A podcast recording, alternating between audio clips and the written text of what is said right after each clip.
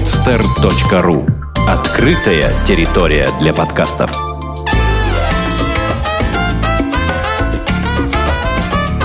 «Одинокая планета» с Марией Киселевой. Здравствуйте, с вами подкаст «Одинокая планета». Меня зовут Маша Киселева. Каждую неделю мы пишем для вас радиопутеводитель по одному из интересных городов или регионов мира. И сегодня, так уж получилось, мы продолжим рассказывать об американском континенте и поговорим про Мексику. Поможет нам в этом путешествии некая блогер Полина Славянская. Привет, Полина. Привет, Маша, здравствуйте. А, Полина находится сейчас в Таиланде, вот, поэтому мы с ней связываемся по скайпу. Вот, но надеюсь, что нам это не помешает э, поговорить про други, другое э, прекрасное путешествие. Я э, чуть-чуть буквально в двух словах расскажу про Мексику. А Мексика составляет большую часть Средней Америки и, как э, другие многие латиноамериканские страны, имеет выход сразу к двум океанам. Интересно, что в состав Мексики также входит 6 тысяч квадратных километров островов в Тихом океане, Карибском море и Калифорнийском заливе. Отдельный вопрос – это граница между Мексикой и США. А, именно Мексика лидирует по числу нелегальных переходов через границу. Более 1 миллиона человек ежегодно нелегально попадают в США через границу с Мексикой. И в основном оседает в Калифорнии, насколько я понимаю. Э, вот, Полина, вы были там как раз вот в этих приграничных районах? Я, насколько знаю, там есть такое интересное явление, такие города-двойники, то есть э, два города, стоящие друг напротив друга через границу. Один в Техасе, другой, соответственно, в Мексике. Нет, к сожалению, на севере я не была, но очень много историй про это знаю. Вообще очень много пишут в мексиканских газетах про эти районы. Угу. Во-первых, там несколько опасно, то есть там торговцы наркотиками, наркобароны, которые периодически захватывают чуть ли не власть вообще в этом регионе. Угу. Вот. Ну, достаточно сильные структуры, то есть у них есть своя армия, там, своя контрразведка, даже свои подводные лодки. Подводные лодки. А кроме того, там да, вообще довольно интересный регион. То есть, например, вот вдоль границы Мексики и Штатов стоит стена. Угу. Строят ее Соединенные Штаты. Причем где-то, наверное, месяца 8 назад в мексиканской газете написали, что вот эту компанию, которая строит эту стену, а стену строят как раз вот нелегальных иммигрантов. А вот, компанию, которая строит эту стену, оштрафовали на какую-то огромную сумму за использование труда нелегальных иммигрантов. Так что, по-моему, не очень помогает. Мексиканцы туда все равно бегут. Есть даже такая специальная профессия койот. Это человек, который переводит через границу за определенную денежку из Мексики mm-hmm. в Штаты. Ну вот просто чтобы с этим закончить, э, как бы ты, там действительно так плохо жить, то есть э, там такой низкий уровень жизни, что люди бегут, или все-таки, как сказать, это уже просто скорее такая традиция, и, ну, как сказать, то есть вот там все побежали, и я побежал в таком примерно стиле уровень жизни в Мексике очень разный. В среднем он примерно такой же, как в России. Но я бы сказала, что Мексика, она чуть-чуть поцивилизованнее. То есть где-то там дороги получше, там супермаркетов побольше. Но там очень большая разница между богатым и бедным населением. И бедного населения довольно много, более 50% там за чертой бедности. Угу. Но эти люди бегут в Штаты э, не совсем за лучшей жизнью, они туда едут на заработки. То есть они бегут в Калифорнию, ну, я больше слышала про Техас. Что в Техасе mm. где-нибудь на фермах оседают, там нелегально работают. Они работают гораздо лучше, чем американцы, получают при этом гораздо меньше, то есть это всем выгодно, и они посылают деньги на родину. Вот они там посидят на полгодика. Mm. Потом едут домой. Вообще мексиканцы очень любят Мексику и никуда из нее не хотят. Mm-hmm. Ну, давай поговорим о том, как ты, собственно, оказалась в Мексике, вот как ты туда добралась, э, как было оформлено там твое пребывание, то есть нужна ли была тебе виза для того, чтобы там жить? Я поехала в Мексику специально, чтобы поработать на зимний сезон, на полгода, но в результате была там 7 месяцев. Попасть в Мексику очень просто. Сейчас очень легкий визовый режим. Ну, то есть виза есть все-таки нужна какая-то? Виза а, виза мексиканская, она, в принципе, существует, довольно легко получается, там какой-то стандартный набор документов, получается она сразу на 10 лет. О. Но я даже этим не занималась. Есть гораздо более легкий способ. Если попадать в Мексику по воздуху угу. через аэропорт, то можно воспользоваться так называемым разрешением на въезд. Угу. Разрешение на въезд оформляется в интернете, то есть нужно заполнить анкету, Анкета тоже простая. Паспортные данные, там какие-то элементарные вопросы, там не депортировали ли вас из Мексики и так далее. Вот, эту анкету отправить, через 3 минуты вы получаете ответ, с которым можно въехать в Мексику на полгода. Угу. Вот, причем э, действует эта штука месяц, то есть, ну, как минимум, так максимум за месяц вот до въезда нужно ее сделать. Причем ее можно переделывать любое количество раз. Можно выехать из Мексики через полгода, потом опять влететь, ну, опять же, предварительно сделав это разрешение, и так бесконечное количество раз. А ты летела из России в итоге или из какой-то другой страны? Я летела из Киева просто потому, что так получалось дешевле. А, дело в том, что с прямыми рейсами в Мексику все обстоит не очень хорошо. Рейсов а, в Мехико, столицу, прямых нет вообще из России. Mm-hmm. Можно лететь только через Европу, через Мадрид, через Амстердам или Франкфурт, или можно лететь через Штаты. Компании Дельта и Кондор, они летают через Штаты, и можно лететь еще через Канаду. И Штаты и Канада, они требуют виз. Причем у Канады есть транзитная виза, которую надо тоже оформлять, но она не очень сложная и бесплатная. А у Штатов транзитных виз нет, и транзитных зон тоже нет. Угу. То есть надо оформлять обычно американскую визу, это некоторая сложность. Вот. А где-нибудь через Европу проще, там можно транзитом долететь. Mm. А вот из вот, Киева ты прям, прямым летел? Нет, нет, через Франкфурт. А, ты... вот есть сейчас прямые чартеры в Канкун. Канкун это Юкатан, это Карибское побережье. Вот Трансайра вылетает туда, и, по-моему, сейчас у Аэрофлота тоже есть прямой чартер, но я просто не воспользовалась, его еще тогда не было. Угу.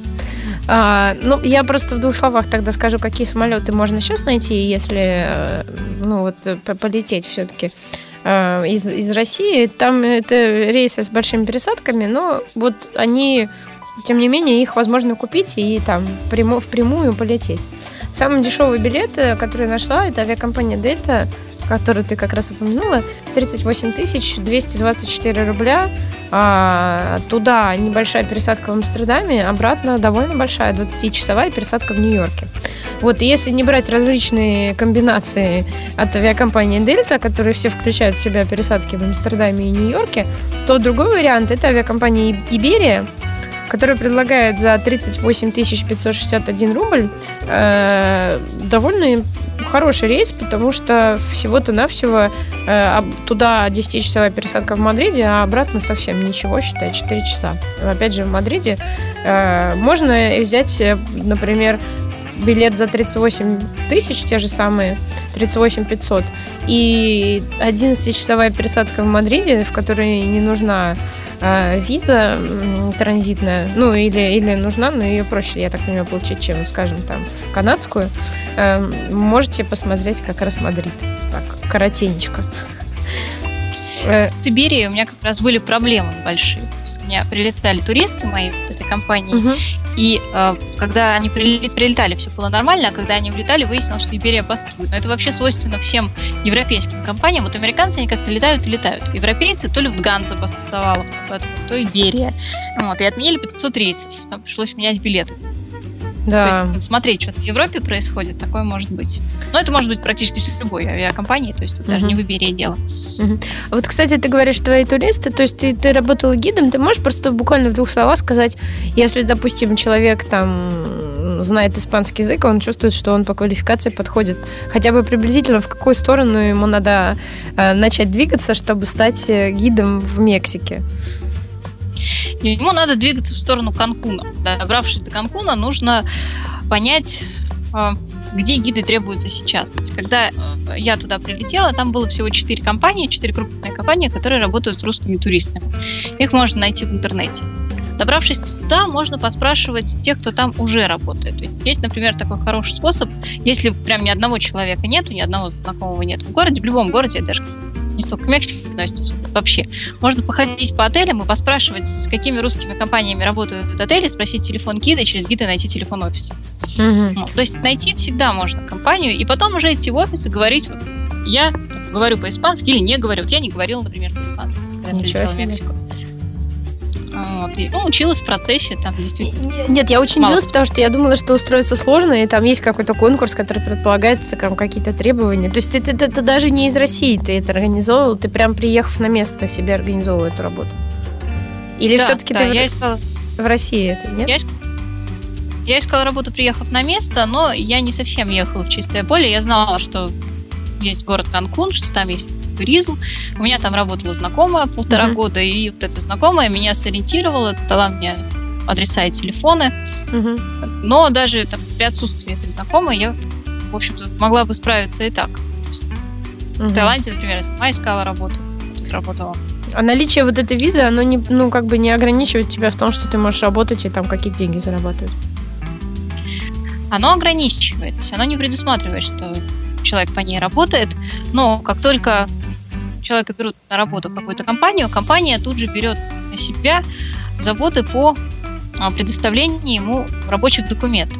Mm-hmm. Есть такая форма FL это форма, которая позволяет человеку работать. Она довольно легко получается, за нее нужно заплатить большую денежку. Угу. Выдается документ на год, ну и разрешение, все пермиты, там, пропуски в аэропорт, пропуски в археологические зоны, все это легко получается, там можно работать вполне официально, это не трудно. То есть настолько требуются гиды, что они, грубо говоря, там занялись этим и помогли тебе все это оформить? Там, ну, так сказать, э, действительно... А у них выбора нет. Так много русских туристов приезжает? Сейчас э, на Мексику мода.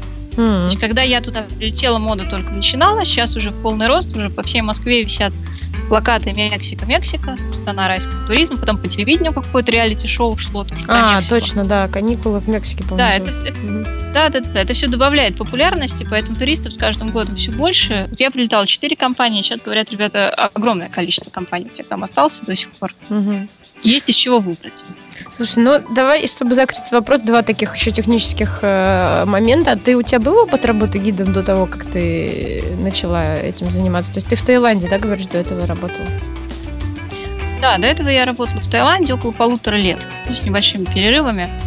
Вот, я фрилансером работала и в крупной компании. Угу.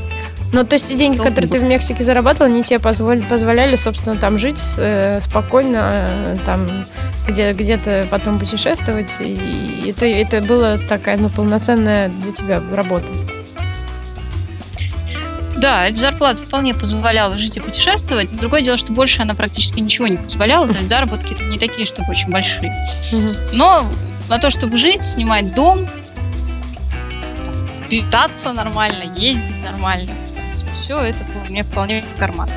Ну, я на самом деле так подробно расспрашиваю, потому что это даже получ... такая скорее история не про Мексику, а вот такой очень хороший пример того, как можно в путешествии зарабатывать. Потому что, на самом деле, как правило, люди говорят о том, что можно зарабатывать, там, я не знаю, переводами, какими-то фотографиями и такой другой творческой работой.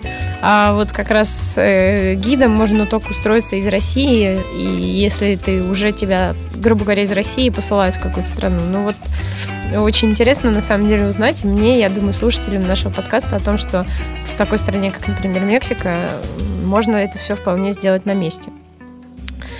Ну, а, из России, mm конечно, есть такой плюс в том, что тогда работодатель оплачивает билет. Ну да. До точки. Но не каждому работодателю это нужно. Ну, каждому да. карману, и, и поэтому проще на месте. Ну, давай тогда поговорим сейчас уже про ту часть э, твоего пребывания в Мексике, где ты была как турист. А, насколько я понимаю, после того, как ты э, закончила работать, ты еще ездила по стране. А, да, я путешествовала. Угу. Давай начнем тогда с таких бытовых вопросов. То есть, э, где ты жила, где ты останавливалась, вот, и потом переместимся плавно к интереснейшему вопросу мексиканской кухни. Ты э, там э, пользовалась сайтом Couchsurfing или заказывала хостел заранее, или хостелы на месте какие-то находила? Вот как это было?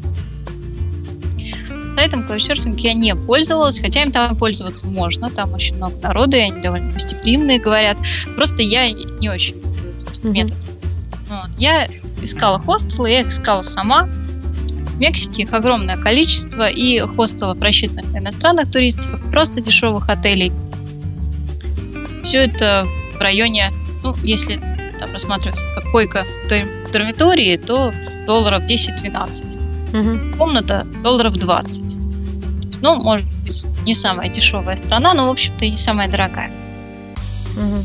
Но ты э, заранее заказывала или ты вот шла там по улице и находила что-то такое? Как правило, просто шла по улице. Ну, сказать, ни с чем таким ужасным там ты не сталкивалась. То есть хостелы, в принципе... Ну, то есть я имею в виду, э, если, скажем, ты так нацелишься сильно сэкономить, да, и берешь что-то очень дешевое, может быть, так, что можно попасть в какое-то такое место, в котором невозможно жить? Потому что про ну там вот, скажем, есть там какие-то такие стереотипы, почему-то, может, они рождены там американскими фильмами про Мексику, что там такая антисанитария и вообще все не очень хорошо в этом плане. Нет, ну по сравнению с Соединенными Штатами, там, безусловно, антисанитария, там ходят огромные тараканы там, и прочее. Но в целом там вполне можно жить. Просто я туда приехала из Азии, поэтому сравнивала скорее с Индией, чем с Соединенными Штатами. По сравнению с Индией там шикарно. Но по сравнению с Индией практически везде шикарно. Вот. Ну а, да, скромненькие комнаты. Но, в общем-то, ничего особенно страшного. Я даже тараканов встречала не часто, хотя они, в общем-то, есть. Ну, я сейчас э, тогда буквально в двух словах, опять же, скажу, какие хостелы можно найти, если все-таки заранее их искать, э, просто чтобы сориентировать наших слушателей а, по поводу цен. А, я буду называть цены на хостелы в Мехико, которые вот мне удалось найти. Если вы захотите поехать э, через месяц, то есть 13 ноября. А, ну, собственно, названия все довольно простые. Bed and Breakfast Mexico, Hostel Moneda, Hostel Amiga Suites Downtown, Hostel Casa de Villa, я надеюсь, что это читается именно так. А, цены следующие. За общую комнату, вот самую огромную и дешевую, 254 рубля за ночь предлагается заплатить. Соответственно, за номер 381 а, рубль. Это вот самый дешевый хостел Bed and Breakfast э, Мехико. Ну, дальше цены все примерно такие же, то есть где-то 2, порядка 280 рублей за общую комнату. И вот начиная от 400 э, до 500 за номер. Вот. Э, а дальше уже идет следующий уровень.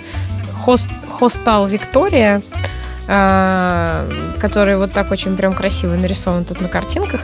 Вот в нем номер стоит также 200 там 90 рублей, а точнее, общая комната стоит 290 рублей, а номер уже стоит больше тысячи.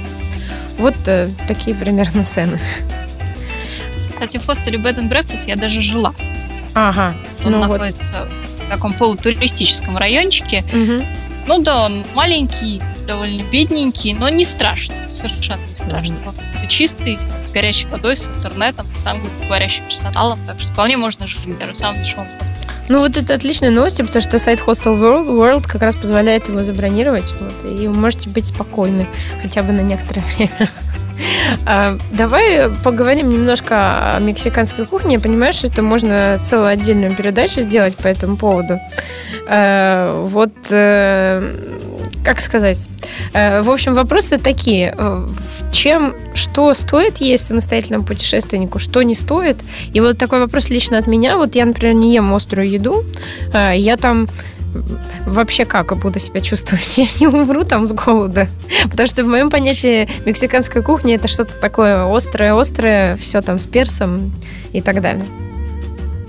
Нет, с голоду ты не умрешь, будешь себя чувствовать совершенно замечательно. Дело в том, что в Мексике, ну, я начну по порядку, начну uh-huh. там, с антисанитарии, которую принято подозревать в Мексике. Дело в том, что мексиканское такое общее раздолбайство, оно обеспечило некоторое равенство. То есть отравиться можно с одинаковой вероятностью, что в звездочном ресторане, что в любой уличной кафешке. Uh-huh. Но в целом я бы сказала, что довольно безопасно. То есть я и ела совершенно спокойно еду, купленную на улице. Угу. У всяких страшных бабушек, которые там одними руками готовят эту еду и теми же руками деньги берет. То есть, казалось бы, страх и ужас, но, в общем-то, ничего страшного. Никаких эпидемий в Мексике не бывает. То есть все так относительно чистенько. Да, иногда бывает кишечное расстройство у людей, которые вот только прилетели, потому что другой набор бактерий в еде и в воде. Угу. Вот воду, кстати, лучше покупать в бутылках. Угу. Вода, она тоже особых эпидемий не содержит, но она тяжелая, в общем. То есть там соли, которые оседают в почках, которые очень вредны. Угу. Вот, так что вот лучше в бутылках. Вот. А еда, в общем-то, вся нормальная. Что касается остроты, тут ситуация такая. Мексиканцы очень любят острую пищу. И они практически все едят остро. Но блюда только приготовленные не всегда, но чаще всего не острые вообще. Угу. Они остроту создают соусами. Там есть четыре вида соуса. которые отличаются по цвету, зеленый, красный, желтый, черный, которые делают из разного вида перчика чили. Есть разные другие соусы, есть салатики, которые могут выглядеть довольно невинно. Например, мелко порезанный помидорчик с мелко порезанным луком. Это не салатик, это очень-очень острый соус. Надо быть аккуратным. Вот. Но вот этими соусами создается острота. То есть в целом вам приносит не острое блюдо, его вполне можно есть. Я острое тоже не люблю, поэтому в Мексике я себя чувствую совершенно спокойно. Угу. Но есть все-таки блюда э, изначально приготовленные острые, поэтому об этом нужно спрашивать у официанта, просто на всякий случай. Угу. Но таких блюд не очень. Угу. Ну, на самом деле, я тебя хотела спросить э, по поводу твоих любимых э, блюд. То есть, э, что тебе там больше всего понравилось? Ну, на самом деле, Полина перед эфиром уже поделилась э, со мной э, этими волшебными названиями и всякими интересными блюдами. Но вот если ты расскажешь нашим слушателям, что там особенно стоит поискать, это будет интересно. В Мексике с едой вообще очень интересно. Еда это отдельная достопримечательность. Ну, во-первых, э, так, в общем, большая часть еды, она состоит, ну, еды такой простой, бутербродной, скажем так, она состоит из маисовой лепешки, маис это кукуруза, вот, и на нее там положено что-нибудь. И дальше от размеров этой лепешки и от начинки зависит то, что это за блюдо. Но есть там и супчики, есть там приготовленное мясо там, по-разному, тушеное. Вообще мексиканцы очень много, очень хорошо, очень вкусно готовят мясо. А вообще в каждом штате есть своя еда и свое фирменное блюдо, и практически в каждом штате, в котором я была, у меня есть своя любимая еда. Это... Я, например, очень люблю кактусовый суп. Это в центральной Мексике его подают, но он, в принципе, считается брендом страны, поэтому его можно найти по всей стране, но главным образом в центральной Мексике. Суп из кактуса потрясающая штука, называется сопа де напаль. Угу. Вот, есть э, такая штука, как моли паблана. Моли паблана – это курица в шоколадном соусе. Она на любителя. Она кому-то очень нравится, кому-то совсем не нравится, немножечко островатая. Вот мясо с шоколадом для нас казалось бы вообще странное сочетание, мексиканцы едят. Ну, это такой а. индейцев, я так понимаю, наследие все-таки ма- майя немного, потому что это явно не испанское влияние. Это скорее ацтек. А, скорее ацтек. Угу. Но здесь вообще интересно, потому что а, мексиканская кухня, она очень разная, потому что она э, всегда сочетание испанской кухни и э, кухни индейцев, но индейцы на территории Мексики жили разные, и кухня у них тоже разная. То есть вот на юге, на Юкатане, где я жила, а там майянская кухня, ну, а там есть совершенно потрясающие супчики из лайма, которые я вам очень рекомендую, но они только там. То есть где-то еще их найти очень трудно. Uh-huh. И что самое приятное, в Мексике можно питаться комплексными обедами. То есть если прийти в кафе, то там где-нибудь за 45 песо, а это рублей 100-120, наверное. Предлагают комплексный обед, то есть вы заказываете одно блюдо, например, там рис с мясом какой-нибудь, а вам просто в нагрузку приносят салатик, вот этот супчик из лайма, приносят гору лепешек, там могут какой-нибудь напиток принести. Вот. И, и это все тоже потрясающе вкусно. Вообще в Мексике вкусная еда. А что нужно сказать, чтобы вам все это принесли? То есть как это называется, вот это явление, как бы комплексный обед, условно говоря? А это называется по-разному тут все зависит от того, как это обозначено в меню. А, то есть там, у них, как правило, написано. Да, угу. в меню прямо описано, что вот к этому блюду прилагается там целый набор разных презентов. Ну, вот ты как раз упомянула насчет напитков. Э, естественно, нам надо немножко поговорить про мексиканский алкоголь. Потому что я так понимаю, что всех волнует вопрос текилы. Ну и плюс, э, я так понимаю, что кроме текилы там есть какие-то еще местные такие напитки. Ну, во-первых, по поводу текилы, э, расскажи, пожалуйста, вот ты как раз тоже делила со мной до эфира три разных вида текилы и, и какова, э, какой считается та текила, которая как раз до нас в основном доходит? Текила действительно существует три вида, отличается оно по выдержке. То есть после приготовления текилу либо совсем не выдерживают, угу. тогда это получается белая текила, бланка, по мексиканской терминологии, то, что вот у нас называют серебряная текила. Вот. Если текилу выдерживают полгода, а выдерживают их в дубовых бочках из-под бренди, которые привозятся из Соединенных Штатов. Вот через полгода она приобретает такой желтенький цвет, немножечко помягче становится, вот. и она называется уже репассата. Маста называется золотая текила. Uh-huh. И, в принципе, считается таким пределом текилотворения. На самом деле, есть текила гораздо лучше. Она называется аньеха. Uh-huh. Аньеха – это текила, которую выдерживают 3-5 лет. Uh-huh. Она очень вкусная. И это вот как раз тот подарок, который можно привезти на родину. Угу. Потому что аньеха, как правило, в пределах Мексики не покидает. По крайней мере, я нигде не видела в магазинах, сделанных в Мексике. Угу. Вот. Текилу это пьют по-разному. Вот то, что называется серебряная текила бланка, ее пьют в коктейлях.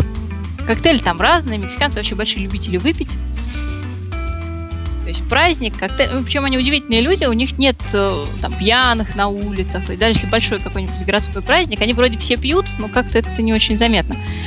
Но вот чтобы коктейльчик, чтобы поплясать, там это все всегда завсегда. Всегда за. Всегда за, да. Текилу репасада, то, что у нас называют золотой текилой, ее пьют в чистом виде, но ее закусывают либо забивают. Угу. Вот закусывать, ну, как у нас принято, да, соль, текила, лимон, это придумала компания Сауза. Это просто был такой рекламный ход. Угу. Вот. Вообще-то традиционно запивают сангритой. Сангрита это такой эм, томатный сок, в который добавлен апельсиновый сок, 9 видов специй. Очень mm такая остренькая штучка, но текилу запивать отлично. Вот. Ну, а аньехо, конечно, самый лучший вид текилы. Его пьют просто как коньяк, то есть ничем не запивая, не закусывая. То есть это такой самодостаточный напиток, очень хороший. Но она, как правило, самая дорогая. То есть наши деньги там, начинаются от 800 рублей. Mm, ну, это бутыл- бутылка а. ты имеешь в виду? Да, да, угу. бутылка. И... То есть, ну, для угу. сравнения, вот текилу планку можно за 100 рублей купить на наши деньги. Угу. А, и, насколько я знаю, там еще есть э, какие-то напитки такие более неофициальные, так сказать, тоже связанные да, в Мексике, с алкоголем. В Мексике очень много удивительного алкоголя. Есть напиток, напиток, который называют майянским, но я сильно сомневаюсь, что он майянский, потому что майя не умеют перегонять алкоголь, а напиток 40-градусный. Э, называется он штабентун. Вот я, например, его очень любила одной стороны 40 градусов, с другой стороны они как-то не чувствуются. Он очень-очень сладкий, угу. довольно густой, поэтому мужчины его, как правило, пить не могут. Он такой женский. И с сильным анисовым привкусом. Немножко напоминает самбуку. Угу. Ну, тоже его так Очень. просто пьют, то есть не там, не, не, не, не, не со слаймом или с чем-нибудь таким. Да, его, его не закусывают, коктейли из него не делают. Вот, его пьют просто так, вот. Но если человек может пить настолько сладкий напиток, он действительно очень сладкий, ну, это хорошо. Я вот очень любила штабентун. Ну, нет, действительно потрясающая весть. И есть еще мексиканское пиво, которое считается почему-то известным и очень хорошим. Но вот я бы не сказала. То есть вот те марки, которые известны за рубежом, это вот соль и корона, по-моему, совершенно какое-то обычное пиво. Ну да, соль, Ничем кстати, не интересно. довольно знаменитая. Много, много продается, даже, по-моему, в России продается. Да, да, можно его в России найти. Но в Мексике есть пиво и вкуснее. Но вообще мексиканцы, они, я бы сказала, небольшие специалисты по пиву. Ну, Текила у них гораздо лучше получается. Ну, давай от гастрономических достопримечательностей перейдем к обычным. Я, собственно, буквально в двух словах, э, чтобы не отнимать время, расскажу формально, вот какие там есть достопримечательности. А, естественно, самая главная достопримечательность Мексики – это пирамиды Майя. А, как пишут путеводители, их в стране достаточно много, но доступны для посещения лишь некоторые. И есть многие пирамиды, которые находятся под слоем земли и покрыты такой густой растительностью, что они просто представляют собой зеленые холмы уже в данный момент. А, наиболее известные пирамиды – это место, которое называется Теотиукуана. А, там две крупнейшие пирамиды – Солнца и Луны. И также храм самого популярного бога Майя, э, имя которого я не рискну произносить в эфире. Вот, ну, очень сложно, и потом еще мало ли там вызовем кого-нибудь. Бог их знает, какие там боги у них были. А столица Мексики, город Мехико-Сити, э, что интересно, основан еще индейцами ацтеками в 1325 году. Э, соответственно, это тоже одна из достопримечательностей Мексики. Вот, множество природных достопримечательностей. Ну вот, эм, когда я изучала по этому поводу путеводителя, мне заинтересовал а, такое место, которое называется Шелха. Это национальный парк, как пишут, представляющий собой натуральный аквариум, а, который возник естественным путем в горной пещере. И он питается частично морской, частично пресной водой. И там удивительно чистая прозрачная вода, которая позволяет разглядывать экзотических рыб. Вот, мне кажется, это довольно интересно. Ну, на самом деле, эм, Полина, я, я не знаю, мне кажется, что ты, наверное, можешь бесконечно рассказывать про достопримечательности Мексики, особенно учитывая, что ты была гидом. Ну, можешь выделить какие-то, которые тебе там особенно запали в душ, которые ты бы посоветовала вот в любом случае, там, я не знаю, с них начать, если, например, человек ездит по Латинской Америке, и у него там не так много времени на Мексику? Ну, я постараюсь короче рассказать, потому что я могу долго рассказывать. Ну, во-первых, вот э, то, что ты упомянула, Шельха, вот в самой Шельха я, к сожалению, не была, но вообще вот то, что ты описала, это очень типично для Юкатана. То есть весь Юкатан представляет из себя большую каменную губку, в которой очень много а, так называемых карстовых колодцев. То есть mm-hmm. выглядит как такая дырка в земле, вертикальная, как колодец, глубиной может быть до 150 метров, там частично заполненная водой. И вот эти колодцы несколько тысяч на Юкатане, и они соединены пещерами. Угу. То есть это такая единая сеть, это действительно как большая каменная губка. И в этих колодцах водятся рыбки разные, которые даже не видели солнечного света, то есть они слепые. Там разные существа интересные. Там есть дайвинг в этих колодцах. Вообще в них интересно искупаться. То есть некоторые из них открыты, оборудованы для туристов. Вот. Есть с крышей, ну, такие с, с каменной крышей, с естественной, то есть там надо пролезть через дырку и там уже искупаться. Есть там совсем открытые колодцы. И это очень интересно, это действительно одна из достопримечательностей Юкатана, это стоит посмотреть. Вот. А что касается археологических зон, ну, название, конечно, страшное дело, это все произнести. Я помню, как я это учила. Незабываемые были дни и ночи. Вот. Теотиуакан называется то, что ты пытался произнести. Вот. Это не майянская археологическая зона, это ацтекская. Она находится рядом с Мехико-Сити. Там действительно находятся две крупные пирамиды. И туда стоит сходить, потому что это действительно впечатляет. Вообще по археологическим зонам мексиканским лучше ходить с экскурсией. Там, ну, либо как-то заранее договариваться, искать гида, mm-hmm. либо там уже на месте много мексиканцев, которые, ну, по-русски, конечно, нет, но по-испански, по-английски легко проведут экскурсию, расскажут, покажут. А, потому что так-то, в общем-то, камни камнями. Но на самом деле и ацтеки, и майя, и мештеки, и сапотеки, и другие народы, они изобрели очень много всего. То есть у них были свои обсерватории, у них были календари, система счета, у них была довольно развитая медицина. И, и если просто смотреть на камни, это неинтересно. Знаем, знаем мы про их календари. было вот это занятие. Извини, что я тебя перебила, просто ты сказала про календари, и мне, в общем, сразу возникла мысль о том, что нам осталось порядка 60 дней, в общем, вести нашу веселую жизнь, а потом Земля налетит на небесную ось, как, как предсказывали майя, и, в общем, все, все, наши, все, все наши текилы закончатся на этом, мне кажется. Ну, что касается Земли, которая налетит на небесную ось, в общем-то, надо сказать, что современные майя, которые сейчас в Мексике есть, их около 6 миллионов, они о конце света узнали точно так же, как и мы по телевизору. А, потому что там прямой передачи традиции там нет. Там уже давно все загублено испанцами. Вот. Но на самом деле, что касается конца света, тут, к сожалению, придется разочаровать вас тут надо будет помучиться немножко подольше. Дело в том, что никакого конца света майя на самом деле не предсказывали. Во-первых, майянская письменность вообще расшифрована только наполовину. У них было порядка 800 иероглифов, из них расшифровано 400. Кстати, русский ученый расшифровал, Юрий Кнорозов. И вот дата конца света, она упоминается дважды всего. То есть один раз она упоминается в окружении непонятных иероглифов, не расшифрованных, а второй раз говорится, что закончится один из циклов, придет страшный бог баллон Акте, и все будет страшно. Но на самом деле сам по себе конец света это не означает. То есть у Майя был календарь, по которому э, были периоды там, разной продолжительности, там год, 20 лет, 400 лет, и вот был большой период эра. Мы сейчас с вами живем в четвертую эру. Вот должна настать пятая. То есть они воспринимали эру как век. То есть вот один заканчивается, следующий начинается. Угу. Да, какие-то события могут происходить в конце этой эры, там какие-то в начале следующей. Считается, что последние дни перед концом эры, особенно последние пять дней, даже последние пять дней каждого года, это тяжелый период, когда майя старались затаиться, сидеть дома, ничего не делать. Вот. Но в целом, в общем-то, все должно пройти нормально.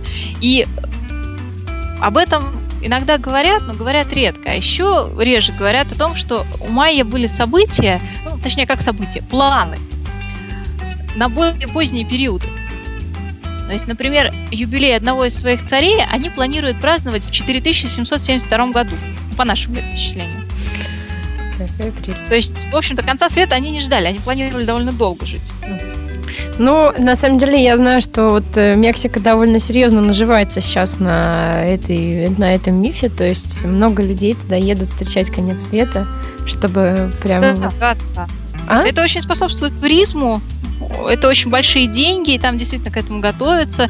И самим мексиканцам тоже рассказывают, что будет конец света. Некоторые верят, но, надо сказать, мало кто. Я а, верю. А вот я вот, друзья, верю. Я прямо, вот мне интересно. Я журналист, мне интересно. Нет, интересно будет это точно. Интересно будет совершенно точно. И майя будут отмечать конец света, но они соберутся, правда, не в Мексике. Они соберутся, по-моему, в Гватемале, на каком-то островочке. У них там своя святая пирамида. И они там сами себе с шаманами, есть шаманы Мексики остались, будут это дело отмечать, устраивать большой праздник но в целом-то никто не ждет. То есть, если вот с шаманами мексиканскими поговорить, они, как правило, говорят, что это бред. Да. То есть, они даже серьезно комментировать отказываются. То есть, мексиканцы, э, вот те, которые телевизор смотрят, они еще иногда в это верят. А вот даже вот майянские шаманы, они уже говорят, что это ерунда. Угу. То есть, люди, которые в теме. Кстати, по поводу шаманов... Конечно... Да, извини, пожалуйста. Я хотела сказать, что по поводу шаманов, э, я просто хотела, вот у нас уже немного времени остается расспросить, ты говорила, что там в Мексике наблюдается, как вот в многих местах Латинской Америки, такое интересное смешение религий, то есть шаманства и там, каких-то более поздних вещей. Да, это потрясающе интересное явление. А, когда пришли испанские колонизаторы, они э, начали усиленно насаждать а, христианство, но э, местные индейские верования, они были устроены таким образом, что они могли адаптироваться. Угу. То есть они просто встроили христианство вот в свою систему понимания, в свою систему мироощущения, поняли, что ничего, в общем-то, радикально не поменялось. И, теперь получилась очень интересная смесь. В основном мексиканцы считают себя католиками. То есть mm-hmm. у них церкви, в которой они ходят, у них свечки, у них молельные углы. Кстати, очень интересно, вот в деревнях особенно хижина, там молельный угол, и там стоит обязательно в центре статуэтка Девы Марии. Угу. Рядом стоит статуэтка бога кукурузы. А рядом стоит статуэтка домашнего духа. И все это обставлено цветочками. Там рядом обязательно жжется смола. Есть такая смола копаль. Вот ее жгут в ритуальных целях, как раз шаманы. Вот. И при этом просто у церкви и у шаманов, шаманы до сих пор остались, у них разные функции. То есть в церковь ходят за спасением души, к шаманам ходят, когда что-нибудь заболит. То есть шаман это такой врач, это советник. Ну, то есть какие-то проблемы, болезни, это все идут к шаману. А есть такое интересное место а, в штате Чапас, ну, вот, недалеко от города Сан-Кристобаль. Mm-hmm. Там есть церковь, а, в которой по воскресеньям приезжает священник, проводит совершенно обычные проповеди, там, обряды. Вот. А все остальное время эта церковь отдана шаманам. Выглядит очень интересно. Там, к сожалению, нельзя фотографировать. Ну, правда, фотографии периодически появляются, хотя из-под полы это делают. Вот. А, выглядит так. Вдоль стеночек стоят цветы, статуи святых. Там Иисус в центре, все как положено. При этом пол засыпан травкой. Угу. Тут же шаманы, значит, что жгут какую-то смолу. Они все в национальных одеждах, они в таких овечьих шкурах белых. Вот, они, значит, что-то поют, там входят в транс, проводят разные обряды. Тут же в углу какая-нибудь тетка вместе с шаманом режет курицу на удачу. Вот, есть такое поверье, что если с глаз на человека наложен, если неудача, то вот надо провести обряд, зарезать курицу. Все это в церкви происходит. Прямо вот среди всех этих святых. Да, интересно. Так, все очень интересно. Э, на самом деле, ну, то есть, я так понимаю, что во все эти места, там, пирамиды и так далее, можно поехать из любого города практически. То есть, там можно найти какой-то туристический information center и оттуда поехать. Да, да. Как угу. правило, пирамиды находятся за пределами городов. То есть единственное исключение, которое мне известно, это Мехико. Там прямо в центре есть археологическая зона. Вот, Теночтитлан, как раз вот ацтекский город. Ну, просто его разрушили, и на его месте построили Мехико, причем в назидание индейцам. То есть вот где у индейцев был главный храм, там поставили главный собор. Где у индейцев был дворец царя, там поставили значит, Кортесу дворец. То есть так, mm-hmm. в назидание. А все остальное, в общем-то, находится за пределами, но туда легко съездить. Mm-hmm. Ну, вот это такой был последний, наверное, технический вопрос. Э, на самом деле нам пора заканчивать. Очень интересный рассказ про Мексику. Я думаю, что надо сделать так. Надо купить э, какой-нибудь путеводитель и пока вот лететь там 18 часов в Мексику, выучить все эти названия. Единственное мексиканское название, которое я могу воспроизвести, это собака Ксула Ицкуинтли.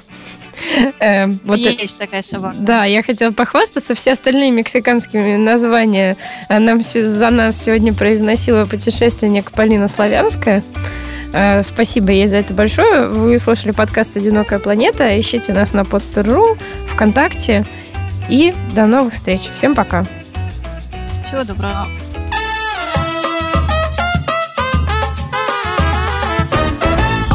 Сделано на podster.ru Скачать другие выпуски подкаста вы можете на podster.ru